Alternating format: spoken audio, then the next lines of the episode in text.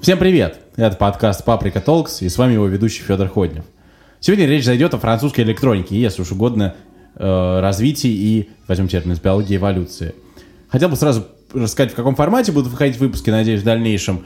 Я... Это будет все же моноподкаст и скорее что-то типа лекции. Но я постараюсь сделать это максимально интересно, увлекательно, максимально сжать информацию и, правда, опустить некоторые моменты. Поэтому, если уж чего-то вам покажется недостаточно, то мы с радостью выслушаем вашу критику в комментариях. Ну что ж, можем начинать.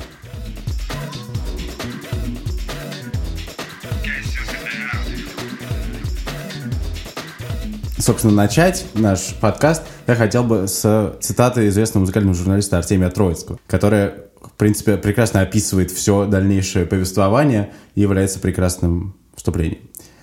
Не сообщу ничего сенсационного, заметив, что Франция по части электронно-музыкальных экспериментов занимает одно из ведущих мест в мире.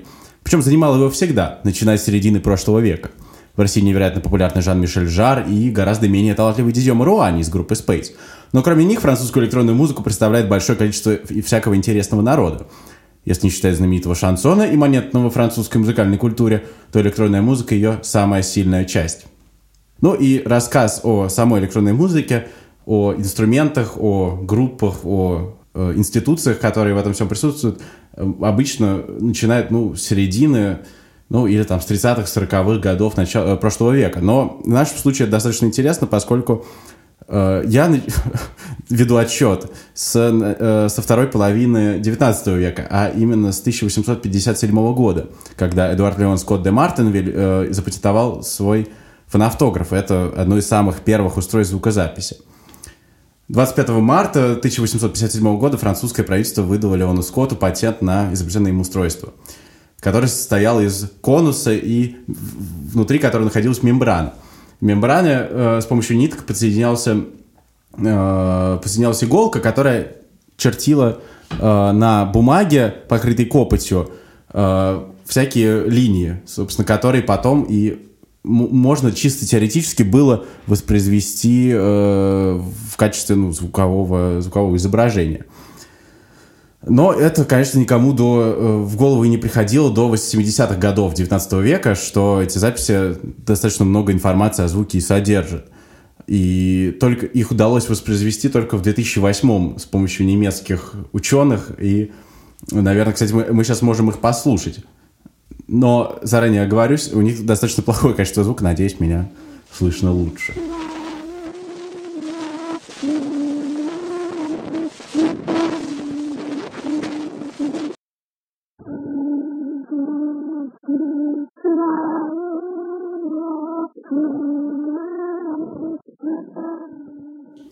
Второй вариацией фоноавтографа является фоноавтограф Александра Белла, который изначально был вообще учителем красноречия, но многие его знают скорее как изобретатель телефона. Э, для своих учеников ему нужно было, было какое-то наглядное учебное пособие, и в конце 1873 года он уже пытался проводить опыты с фоноавтографом. Э, но, правда, не очень удачные. Однажды он сказал своему знакомому доктору, что хочет создать механическое устройство, которое бы имитировало работу человеческого уха. Тот ему ответил, что для работы вообще-то можно взять и настоящее. И через несколько дней Александру Беллу пришла посылочка с настоящими частями человеческого уха, взятыми, конечно, у мертвого пациента. Из этих подарочков Александр Белл и соорудил свой первый фоноавтограф, который должен был демонстрировать студентам работу человеческого уха. Все звуки, попадавшие на мембрану, приводили в движение стилус, рисующий узоры на бумаге в виде двухмерных линий, что, в принципе, исходит с фонографом Леона Скотта де Мартинвилля.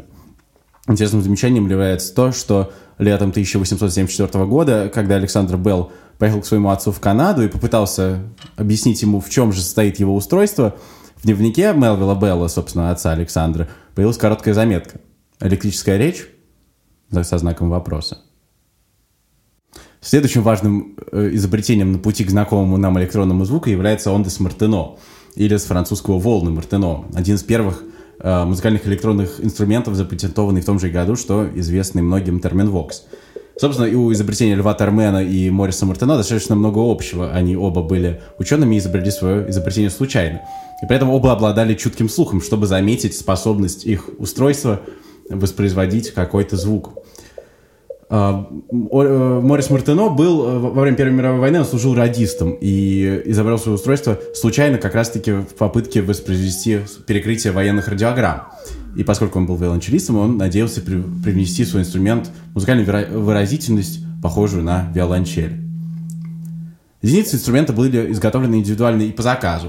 В следующие годы компания Мартено выпустила достаточно много новых моделей – в которых появилась возможность воспроизводить вибрато с помощью перемещения клавиш. Функция адаптирована в 70-х годах уже некоторыми синтезаторами Yamaha, например, Yamaha GX1. Согласно журналу The Guardian, Ondas Martino визуально напоминает что-то среднее между органом и терминвоксом. Но, надеюсь, вы сможете его загуглить. Интересным фактом является в том, что уже э, в 2000-х годах Жан-Луи Мартино, сын Мориса Мартино, создал новые модели – и Джонни Гринвуд из известной многим английской рок-группы Radiohead получил э, синтезаторной компании Analog Systems разработать точную копию э, Ondas Martino э, для своих туров, потому что он очень сильно нервничал из-за пророждения инструмента во время тура. Реплика, названная French Connection, имитирует полностью механизм управления Ondas Martino, но не издает звука. Вместо этого его можно использовать для управления внешним осциллятором. В 1942 году французский композитор и теоретик музыки Пьер Шефер начал свое исследование радиофонии, когда он присоединился к Жаку Копа и его ученикам э, в французской студии исследования радиофонии. Э, его творчество заложило основы music concrete или конкретной музыки. Эта техника заключалась в совместном редактировании записанных фрагментов естественных и индустриальных звуков. Первые произведения music concrete в Париже были собраны, собственно, самим Пьером Шефером и Пьером Анри экспериментируя со всевозможными звукозаписывающими и звукопроизводящими аппаратами, Шефер достиг определенных акустических эффектов, которые пытался организовать своеобразную систему музыкальной речи. Сначала Шефер записывал новые звучания на грамм-пластинке, но когда уже появилась магнитная запись, обратился к всевозможным манипуляциям с магнитофонами и синтезаторами, что значительно расширило возможности и диапазон доступных звуков. Первое сочинение, собственно, конкретной музыки, это «Этюд о турникетах», «Этюд о железных дорогах», и другие были исполнены на французском радио в 1948 году под названием «Шумовой концерт». И можно заметить уже, что здесь, кроме самого индустри... достаточно индустриального звука, также темы и поднимаются как раз-таки очень характерные именно вот модернистскому обществу, обществу, которое акцентирует свое внимание в большинстве своем на каком-то новом технологическом перевороте. И в 50-м году Шефер записал вместе уже с Пьером Анри наиболее известное свое, свое сочинение «Симфония для одинокого человека». Опыты, которые проводил Шефер вместе с Пьером Анри, привлекли э, внимание ряда французских композиторов, в том числе Пьера Булеза, э, Желевье или Мессиана, испробовавших тот же метод Шефера с, ну, если уж говорить на современный язык, то сэмплированием. Однако последовательным его сотрудникам, вошедшим наряду с Желевье и Мессианом в созданную им в 48-м француз... Э, группу при французском радио, группу музыкальных исследований, стали, главное, что это был, там принимал участие Пьер Анри. А, и он пытался найти в конкретной музыке пути к экспрессивному звукотворчеству и новой шумомузыкальной драматургии. В ряде своих литературных выступлений, в своих книгах Пьер Шефер обосновывал эстетики философские и технологические принципы своего изобретения – Согласно его теории, преимущество его конкретной музыки – безграничном многообразии строительного материала, который композитор может черпать свободно из окружающей звуковой атмосферы. То есть фактически мы сейчас видим такой прото-сэмплинг, то, что уже позже стало доступно с помощью всяких э, хитрых железяк, раньше занимало целые музыкальные лаборатории э, в университетах и... Э, ну да. Оркестр Шефера, который принимал, собственно, в этом всем участие, использовал достаточно хитрый набор инструментов. Токарный станок, фильтры, эхокамеру и мобильный записывающий блок, который можно было переносить из одного концертного зала в другой. После этого уже Пьер Генри начал сотрудничество с Шефером, и это партнерство, которое оказало глубокое и долговременное влияние на все дальнейшее направление электронной музыки. Кстати, вот сейчас мы можем и послушать Пьера Анри и Пьера Генри вместе.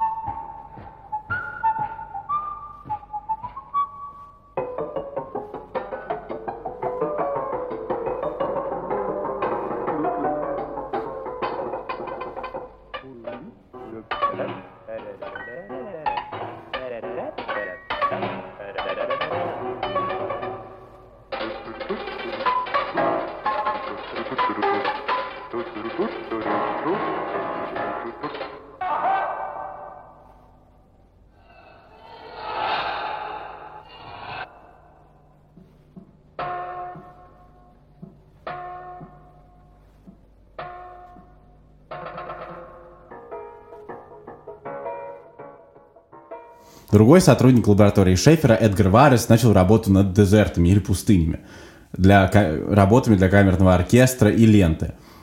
А, дезерты или пустыни — это произведение от Эдгара Варза для 14 духовых, медных и деревянных, пятиударных, одного фортепиано и электронной ленты. Ударные инструменты используются из-за их резонансного потенциала, а не только в качестве аккомпанемента. По словам Варза, название пьесы касается не только физических пустынь из песка, моря, гор, снега и космоса и пустынных городских улиц, но также и далекого внутреннего пространства, где человек одинок э, в мире тайн и сущностного одиночества.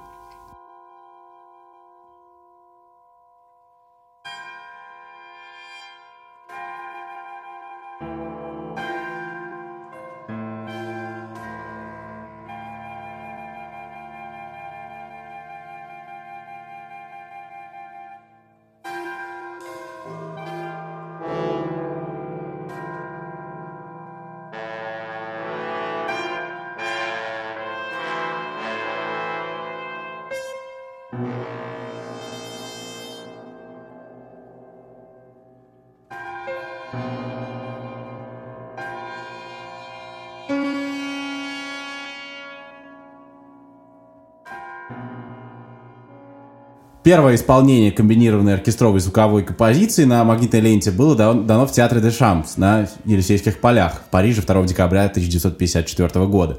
Дирижировал Герман Шерхен, а Пьер Анри отвечал за часть магнитной ленты. Это выступление э, произвело достаточно большой резонанс. Оно э, было транслировано на э, канале ОРТФ перед совершенно неподготовленной и в основном достаточно консервативной аудиторией все эти дезерты или пустыни были зажаты между классическими известными всеми пьесами Моцарта и Чайковского и вызвали, скорее, язвительную реакцию как у публики, так и прессы. Хотя, например, Игорь Стравинский был комплиментарным к пьесе и положительно отзываясь о ее форме, основанной на закономерностях, повторяемости и инцидентности. Более того, он, попыл попытку, он ценил попытку объединить живую инструментальную музыку с электронной записью и считал это самым ценным достижением в более поздней музыке Варза. Части ленты были созданы в самой студии Шефера, а позже были переработаны в Колумбийском университете. Самыми влиятельными в сфере новой музыки во Франции 50-х и 60-х годов были, однако, отнюдь не указанные творческо-исследовательские центры Шефера, а основанное Пьером Булезом, уже вышеупомянутым при финансовой поддержке частных лиц, концертное общество Domain Musical. Булез, без сомнения, ключевая фигура французской музыки середины 20 века – После учебы в Парижской консерватории в классе самого Оливье Мессиана и прихождения строгой до докафонной школы ученика Шенберга Лей, Рене Лейбовица, 25-летний Булес становится первопроходцем европейского авангарда.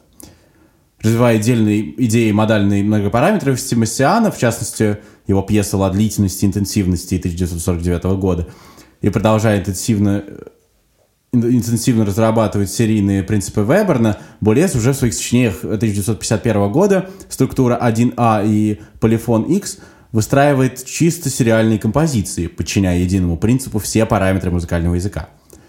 В 50-е годы едва ли не каждое новое сочинение Булеза становится знаковым для развития всего европейского авангарда.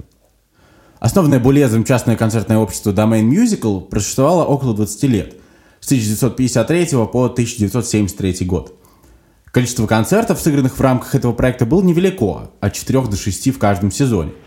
Новаторским был сам подход Булеза к формированию программ. Они строились таким образом, чтобы подчеркнуть новаторский характер произведений композиторов разных эпох, от Машо Дюфаи Джезуальда до Вараза Мессиана и композиторов Нововенской школы.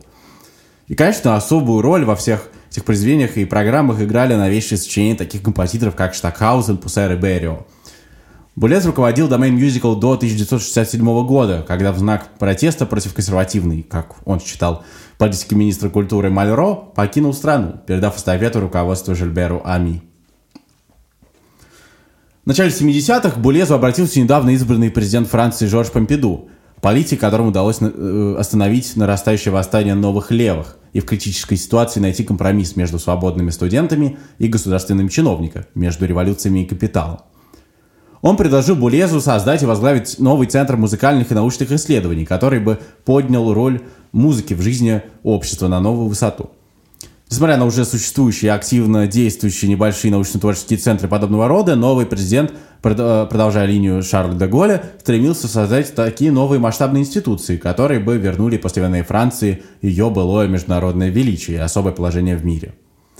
Одним из этих инструментов для достижения этой цели глубокий знаток почитатель искусств Жорж Помпиду видел интенсивную модернизацию сферы культуры – Результатом этого своеобразного госзаказа стало возникновение легендарного Института исследований и координации акустики, или ИРКАМ, расположившегося в новом многопрофильном культурном центре, объединяющем различные искусства. Впоследствии этот центр стал известен нам как Центр Жоржа Помпиду. Главной целью ИРКАМа в соответствии с трендом времени было заявлено объединение музыкального творчества, науки и новейших технологий. Очень скоро ИРКАМ превратился в ведущий мировой центр – электроакустических и мультимедийных исследований с широким спектром тем, от разработки новых компьютерных программ и определения особенностей акустики до изучения специфики человеческого восприятия звука, психоакустики и формирования новой эстетики. С этих пор э, ИРКАМ стал авангардным институтом науки и музыки, и звуки, и вообще электроакустических художественных движениях во всей Франции. Э, Булес при создании Иркама имел в качестве модели Бухаус, который стал местом встреч для многих художников и творцов всех дисциплин. Первоначальное здание было построено под землей, частично для акустической изоляции. Позже была добавлена надземная пристройка. Институт часто критиковался за поглощение слишком больших государственных субсидий, а Булеза критиковали за слишком большую власть то же время Булес основ, основал ансамбль «Интеркомпариан», виртуозный ансамбль, специализирующийся на исполнении музыки 20 века и создании новых произведений.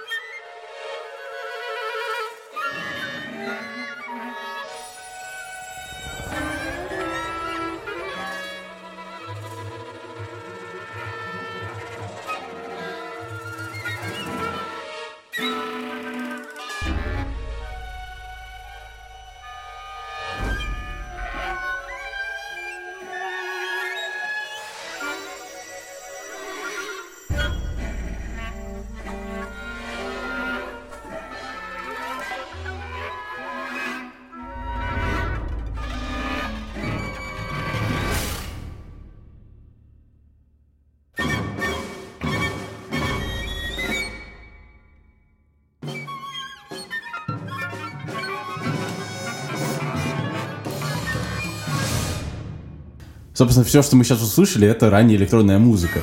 И это абстракция, эксперименты с шумом и прочий авангардизм.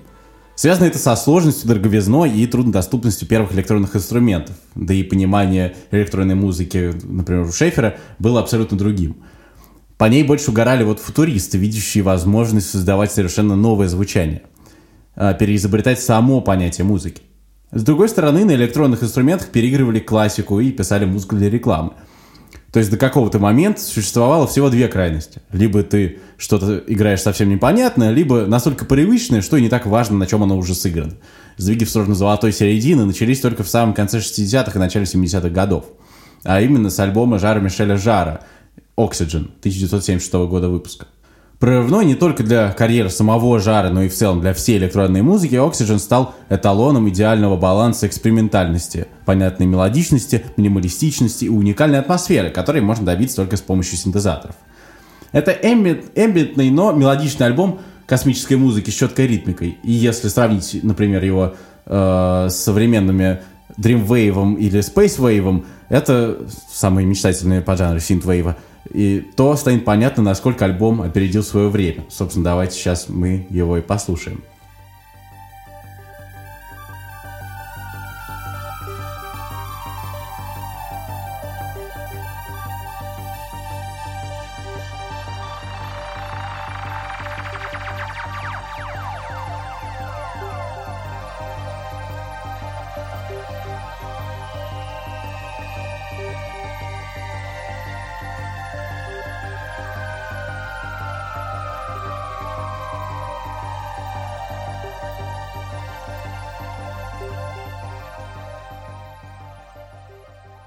Альбом Oxygen был крут, но в 70-х никто не хотел его издавать. Даже несмотря на то, что электроника в середине 70-х перестала быть чем-то абсолютно новым и странным, потому что уже были известны, например, Kraftwerk, Tangerine Dream и Vangelis, а электронные инструменты органично, органично влились и в рок, и в поп-музыку, но диск Oxygen казался лейблом невнятным, да еще и треки на нем не имели обычных названий, а просто были пронумерованы. В итоге, благодаря давним знакомствам, альбом на своем лейбле все же выпустил продюсер Фрэнсис Дрейфу. Он рассчитывал продать всего 50 тысяч копий, а в итоге было продано 15 миллионов. И это несмотря на то, что критики диск в основном топтали и даже отмечали его вторичность по сравнению с космическими релизами Tangerine Dream, которые выходили еще с, значит, с самого начала 70-х. Многие считают, что прорыв в популяризации электроники стал возможен именно благодаря альбому Oxygen. В 1976 году это вообще был э, супер альбом для, э, приня... Э, для принятия космической электроники. Например, э, у Tangerine Dream выпустил, э, вышел э, диск Stratosphere, а у Вангелиса вышел альбом Albedo 0.39. С этим всем связана еще также забавная история, связанная с первым зарубежным туром Жара – в 1981 году посольство Великобритании передало радио Пекин копии песен э, и, собственно, самого альбома Oxygen, которые стали первыми вообще музыкальными произведениями, которые звучали э, на китайском национальном радио за там, десятилетия с прихода Мао. Республика пригласила также Жара стать первым западным музыкантом, э, который бы. Э, выступил там с концертом в Китае, если переводить дословно.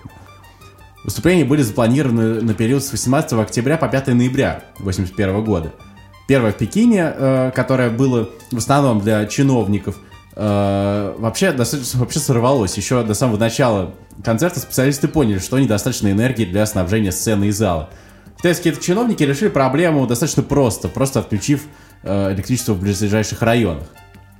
Когда концерт начался, стадион был почти заполнен, но поскольку автобусы Пекина перестали ходить около 10 часов, около половины публики ушли, не дожидаясь окончания концерта. Чтобы привлечь внимание публики ко второму вечеру, Джар и его продюсерская группа решили э, давать некоторые концерты бесплатно детям. Э, но кита... хитрые китайцы решили взимать хоть какую-то, правда, низкую, но для бедных китайцев, мне кажется, вполне весомую плату за билет. Китайцы вообще явно не тронули ни музыкой, и световое шоу, и аплодисменты были достаточно тихими. Зато на этих концертах э, появился и использовался один из самых э, известных и культовых инструментов жара, это его лазерная арфа. И все эти диски были выпущены, выпущены на двухдисковом ЛП в 1982 году. Следующей культовой группой во всей этой истории является группа Space. История группы насчитывает вообще не один десяток лет, но как бы часто не менялся ее состав, ядром как был, так и остается Дидьем Руани – французский музыкант, композитор и по совместительству несменный клавишник коллектива. Правда, основания Space он э, вообще уже успел добиться немалых высот в сольном творчестве. Исполнитель попал в шоу-бизнес, будучи 17-летним юношей, окончив Пражскую консерваторию. Он больше пяти лет работал вокалистом под руководительством поэта и автора песен Атьена Рода Жиля – если вы вдруг подумали, что космическая тематика была с ним вообще всегда, то поспешим вас разочаровать. Изначально Дидье постигал старую добрую поп-музыку или шлягеры. Следующим, следующими важными людьми в истории группы можно считать аранжировщика Рол, Ролана Романелли, бас-гитариста Янни Катопа и барабанщика Пьера Алена Даан. Именно с ними молодой исполнитель начал творить историю электронной музыки – Чуть позже к коллективу по их приглашению присоединилась э, небезызвестная американская соло-певица Мадлен Белл. В свой первый космический полет группа отправилась в 1977 году. Главнокомандующим корабля электроники и синтепопа выступил сам Дидье Маруани. Создать звездный десант он решил благодаря обычной рабочей задачке. За год до образования группы друг исполнителя предложил ему написать музыкальную подводку к готовящейся телепрограмме об астрологии – к счастью или к сожалению, передача так и не вышла в эфир, а вот композиция Magic Fly лежать без дела не осталась.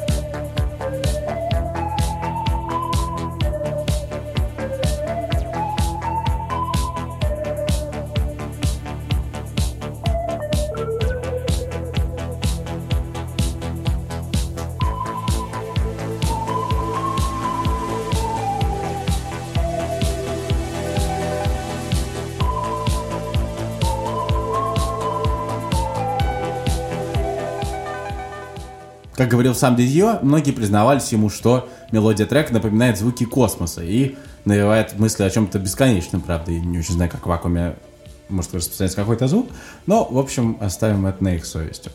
Благодаря таким обстоятельствам артист выбрал для группы название, которое в будущем ему и пришлось отстаивать в суде. С 1977 по 80 год коллектив выпустил три вообще супер успешных альбома. Это Magic Fly, Deliverance и Just Blue. И один странненький Deeper Zone. А, первые работы разлетелись по миру в общем тиражом в 12 миллионов копий. Основной особенностью творчества Space были научно-фантастические мотивы, звучание, звучание синтезатора и других инструментов артисты приукрашали скафандрами, но такая скрытность, скрытность была неспроста. В группе Дидьо Маруани поначалу приходилось держать под секретом свою личность. Дело в том, что до этого у него был уже подписан контракт с лейблом Polydor, срок которого на тот момент времени еще не истек. Как признавался артист, вступить на своеобразный путь Бэнкси его спровоцировал продюсер Жан-Филипп Илеско – в принципе, это был единственным верным шагом, чтобы не наткнуться на штраф со стороны лейбла Polydor. Однако, после выхода альбома Jazz Blue в истории группы произошел критический момент, связанный с возрастающим желанием ее, желанием ее лидера выступать с концертами, что ранее было вообще невозможно из-за несовершенства доступных моделей синтезаторов, что и привело к конфликту с продюсером Жаном Филиппом Ильеско. В конце 70-х корабль электронной музыки Space попал под метеоритный дождь. Космический шаттл покинул основатель коллектива. Причиной катапультирования стала ссора музыканта и продюсера. Артист жаждал живых концертов, даже почти организовал выступление под Эйфелевой башней, но Ильеско полагал, что группа сможет продержаться и на одном телевидении.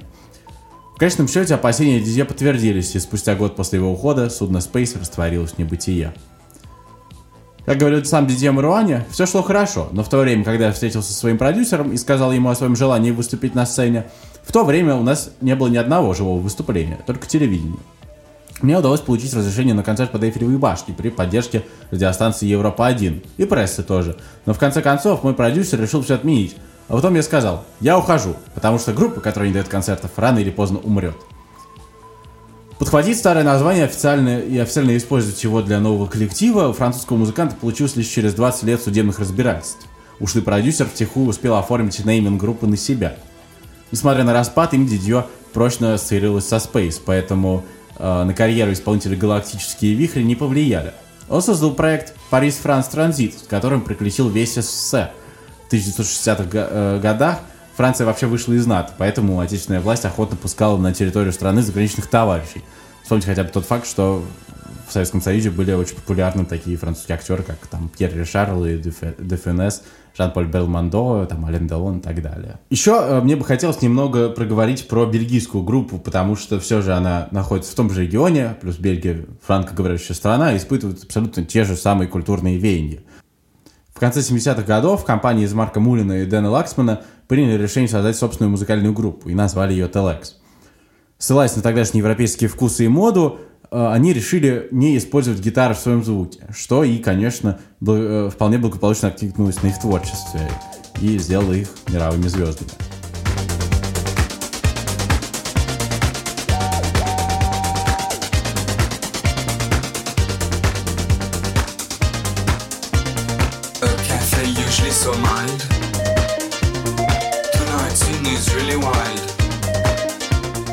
Такая креативность не заставила долго ждать. На восторг фанатов данной группы в 1979 году э, вышел их дебютный альбом «Looking for Saint-Tropez». Он покорил сердца миллионов и обеспечил авторам узнаваемость по всей стране. Собственно, сейчас мы и послушаем композицию оттуда «Moscow Disco», которая стала вообще настоящим хитом и достигла, по-моему, 36-й строчки в таком хит-параде, как Billboard Hot Dance Club Songs. Второй альбом Eurovision тоже также не заставил себя ждать. В него, соответственно, и входила композиция, с которой группа представляла свою страну на конкурсе Евровидения. В 1980 году они, правда, выступали на Евровидении и э, сразу же удивили публику, создав такое развлекательное выступление, чем и запомнили, запомнились многим своим поклонникам. Но не обошлось, конечно, и без критиков, которые не посчитали такое выступление уместным в данном контексте. Все-таки Евровидение — это масштабный конкурс, который транслируется в прямом эфире по всему миру — Хоть они и победили в предварительном национальном отборе, членами жюри, которые определенно являлись экспертами и профессионалами своего дела, группе не удалось получить достойный результат. Они заняли 17 место из 19 стран-участников. Э, Бельгия получила 10 очков от Португалии, 1 от Франции, 3 от Греции. В общей сумме 14 баллов, что является достаточно хорошим результатом. К сожалению, Telex не смогла прославиться и принести победу. К тому же существует подтвержденное мнение, что группа решила намеренно проиграть данный конкурс, исполнив песню шуточным контекстом в самом шоу. Вот она.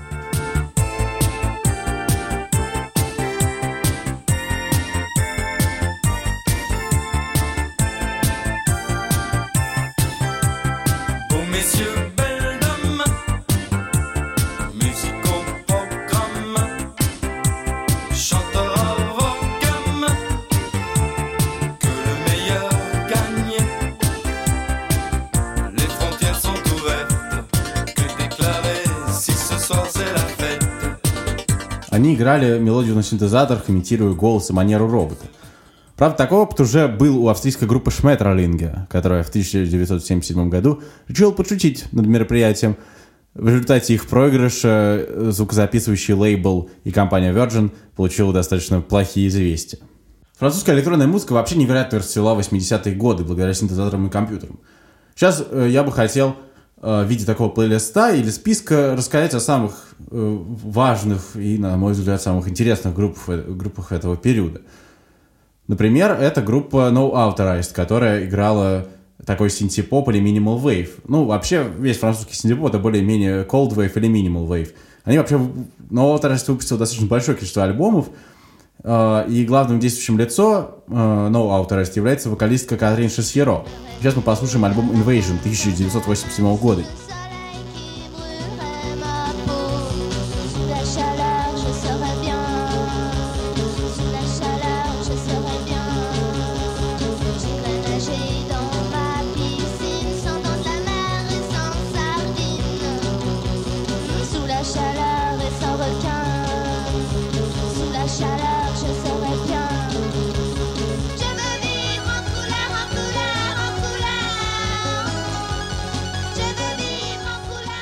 Также через океан в Великобритании активно в начале 80-х расцветает такой формат синтепоп-дуэтов. И отличным примером в нашей всей истории это Элли и Жакно, такой очень трогательный и мелодичный синтепоп. Вот сейчас мы послушаем песню «Мандо Ламан». Main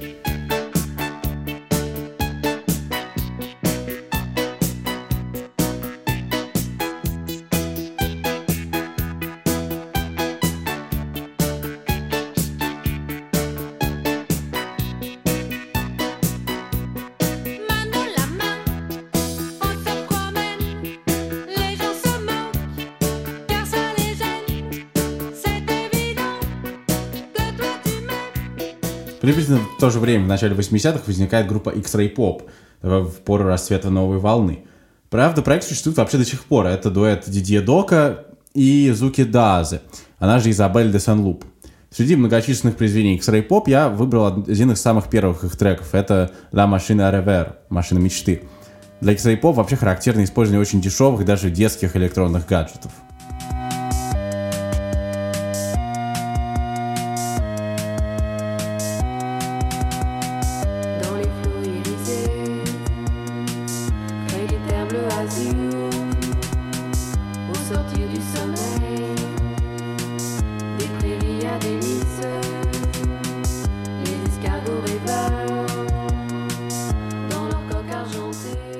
Следующая наша группа из Лиля. Она не слишком известна, существует с 1980 года и называется «Холодная война» Геро Фройда. Главные люди «Холодной войны» — Фабрис Фрушар, автор музыки, и фронтмен Иврое, который поет и пишет тексты. Эта группа как раз-таки относится к тому самому стилю Cold Wave. Музыканты выпустили порядка дюжины альбомов, самый известный который из них называется «Предпоследняя мысль» и композиция «Чужие».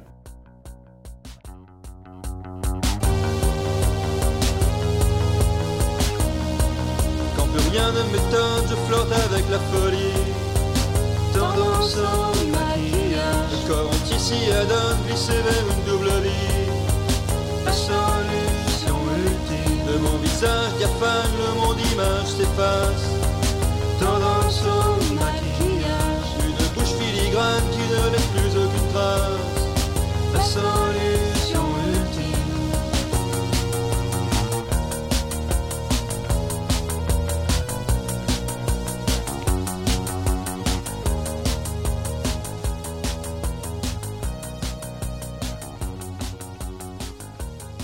Французский электронный круг замкнет свежая запись исполнения Филиппа Лоран.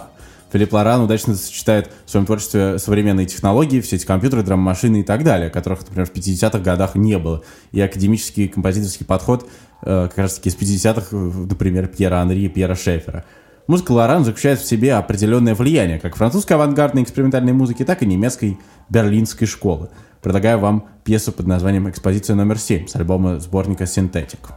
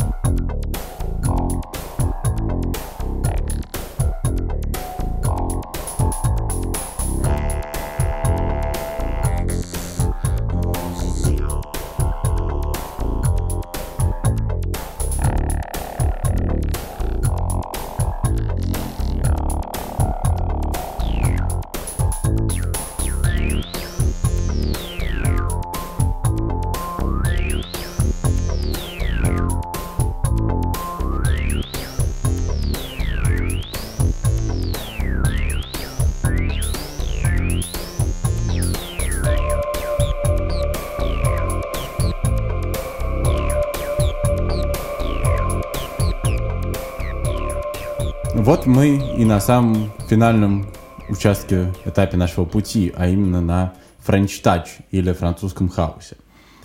Вслед за предшественниками же, в виде Жана Мишеля Жара и Серона, многие французские исполнители электронной музыки получили всемирное признание, особенно Daft Punk, Дэвид Гетта, M83, Justice и Air.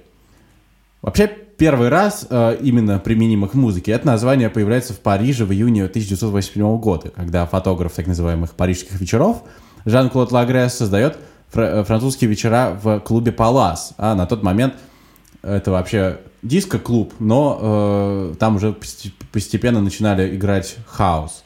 Э, и, собственно, в этом клубе как раз-таки играли Лоран Гарнье, Гийома, Латорту и Давида, Давид Гетта.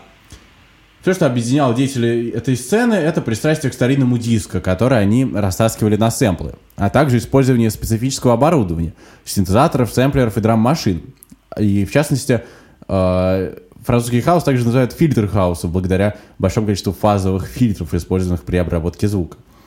Ну, в общем, так или иначе, Touch стал творческим и коммерческим феноменом. Музыка соответствующим темпом гремела всю вторую половину 90-х годов, и далеко не только во Франции. Стоит так- также оговориться, потому что термином French Touch э, в начале 80-х называли достаточно специфические французские компьютерные игры. Это, в общем, не чисто музыкальный термин. Развитию самого жанра во Франции поспособствовала популяризация электронной и танцевальной музыки в Европе на всем пост-диско пространстве. В Германии те годы уже приобрел известность крауд-рок, противопоставленный как танцевальный, менее ритмичным стилем рока конца 70-х.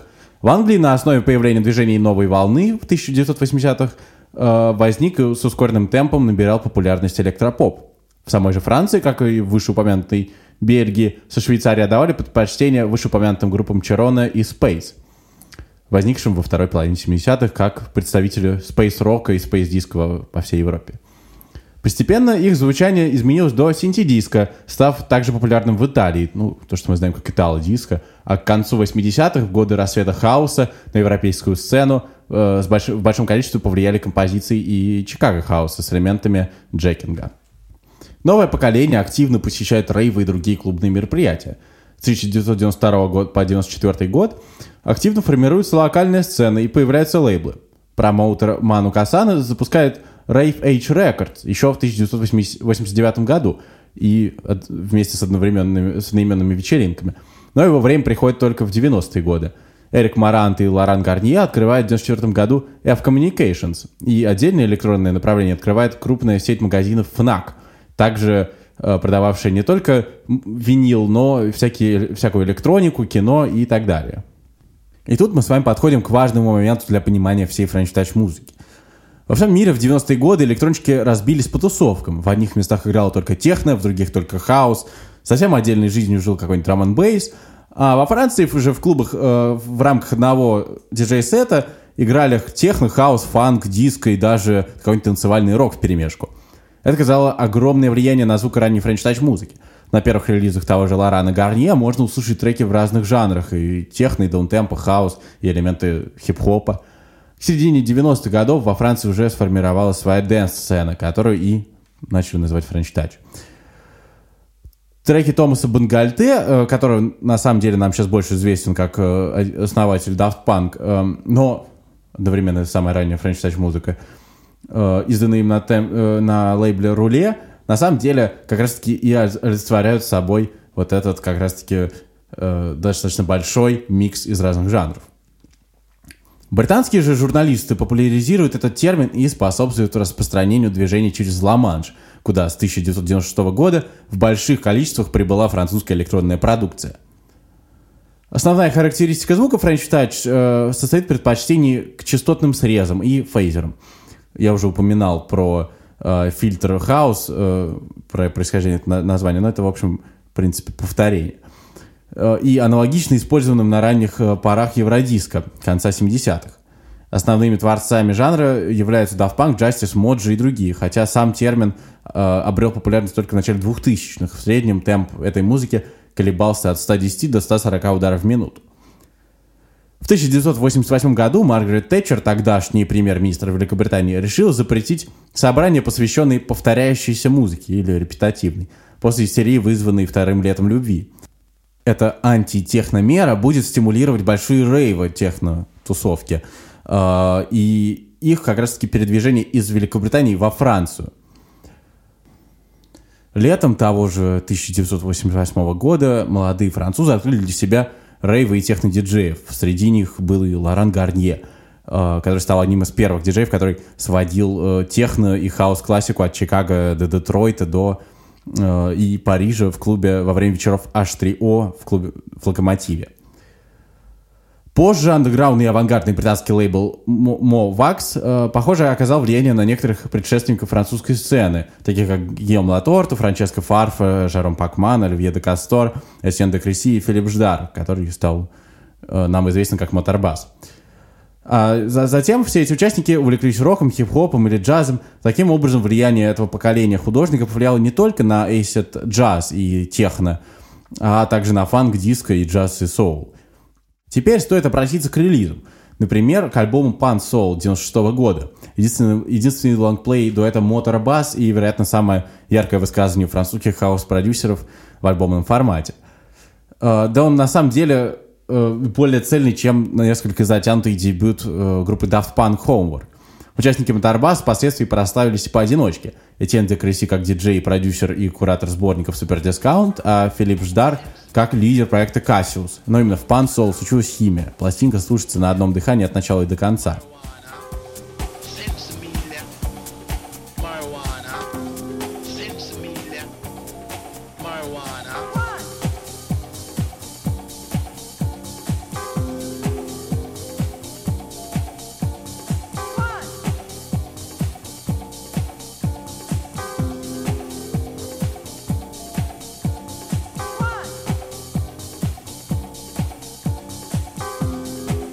Каждом треке целый каталог изобретательных творческих решений. А саунд, несмотря на использованное винтажное оборудование, ничуть не устарел до сих пор. Однако, как говорили древние римляне, «кават эмптор», то есть покупатель да будет бдителен. Переобладающее настроение записи довольно смурное и сумрачное. Это скорее жесткий андерграунд, чем глянцевый мейнстрим. И тем, кто ждет от французского хаоса непременного позитива, лучше подойдут другие композиции из, дальнейших, из дальнейшего списка. Вероятно, самый главный и самый известный хит эпохи French Touch и один из самых лучших синглов 90-х годов — это Music Sounds Better With You. Единственная запись проекта Stardust, трио, которое образовали Тома Бангальтер из Daft Punk, диджей Алан Бракс и вокалист Бенджамин Даймонд. Вот сейчас мы его и послушаем.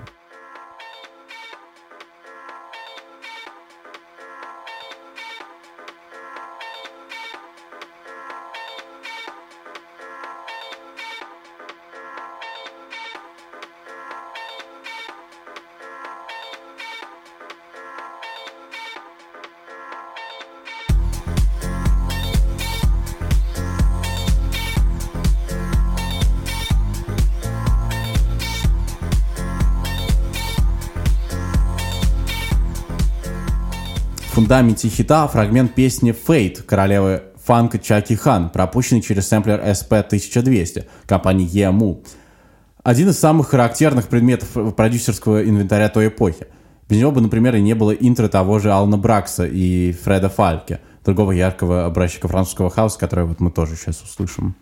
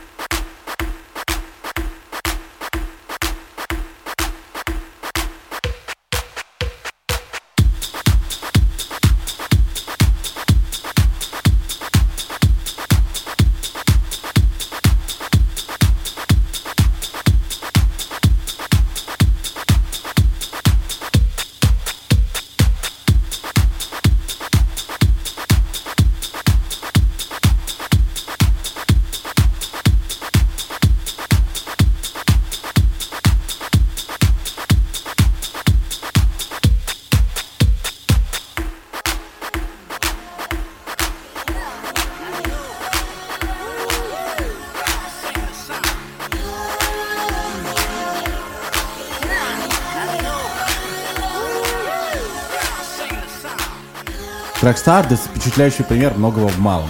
Из простейших ингредиентов авторам удалось приготовить э, музыкальный деликатес. Композиция одновременно ярко-танцевальная и пронзительно сентиментальная, но в то же время отчаянно телесная и неотразимо душевная. То, что после ее успеха участники проекта оказались, отказались от предложенного трехмиллионного аванса и разбрелись кто куда, лишь добавляет этой истории обаяния. Также, говоря о французском хаосе, многим сразу вспоминается группа Air, которая на самом деле, по большому счету, э, уже не очень к этому всему относится. Их э, дебютный альбом Moon Safari 98 года все же больше про старую электронику, про любовь к старым синтезаторам и 70-х, например, годов. Э, композиции Sexy Boy, там Kelly Watch the Stars и All I Need стали вообще во всей Европе хитами. Диск попал в первую пятерку английского чарта, и после выхода альбома состоялось первое большое турне Air, и на волне дебютного диска был перевыпущен и премьер Symptoms. Давайте как раз-таки послушаем трек э, Sexy Boy.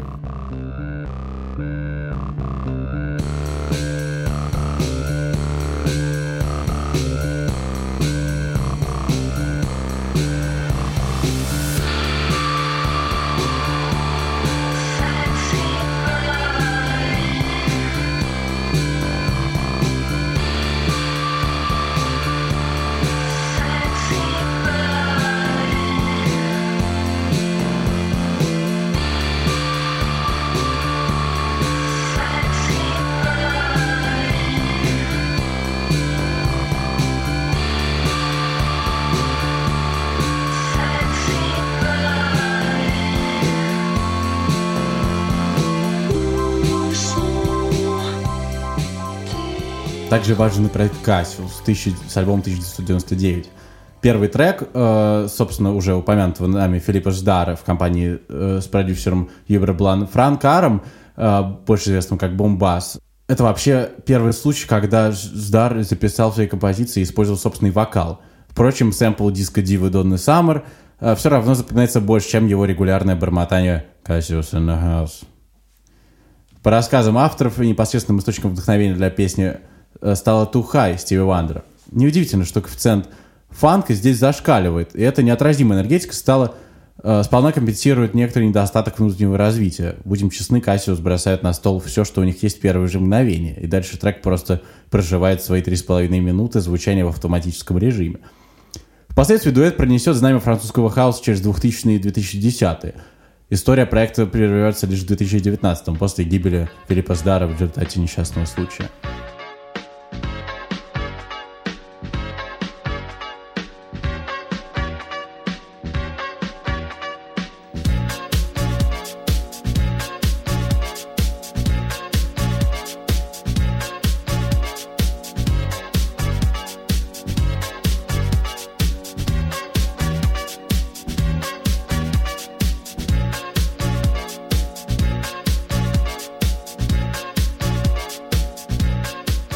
Lady или Hear Me Tonight дуэта Моджи. Безусловный суперхит, возглавивший чарты сразу 10 разных стран.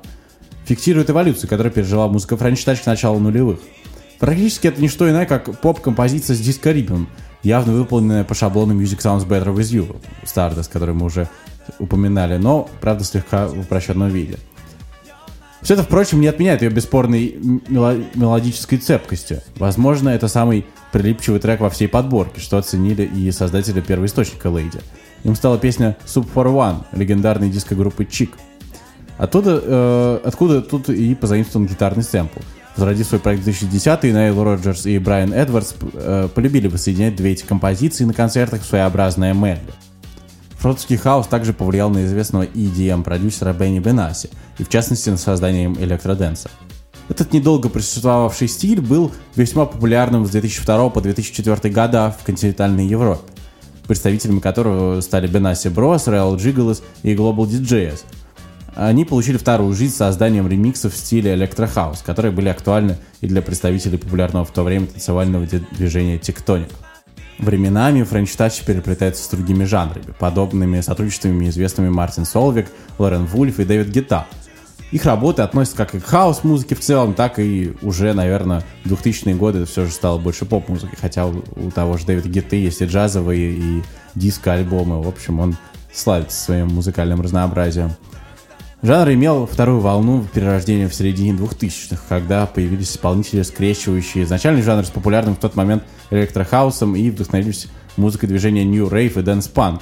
Это направление получило название French Electro. Наиболее значимые исполнители для этой волны считаются уже упомянутые нами Justice и Себастьян. В общем-то, французскую музыку я избрал не просто так. Может, я, конечно, и опустил многие моменты, но все же сейчас безумно популярны электроколлаж группы типа Sexy Sushi или, например, группы Club. На самом деле они э, все же эксплуатируют звучание 80-х, и вообще это все не очень свойственно достаточно закрытой французской электронной сцене. Но, тем не менее, без например, звучания French Touch, даже вот вышеупомянутый мной Sushi представить, мне кажется, невозможно. В общем-то, на этом и все. Спасибо тем, что дос- кто дослушал до финала. Предлагайте темы для следующих подкастов в комментариях. И отдельное спасибо моему звукорежиссеру Павлу Афанасьеву. В общем, всем спасибо, всем пока.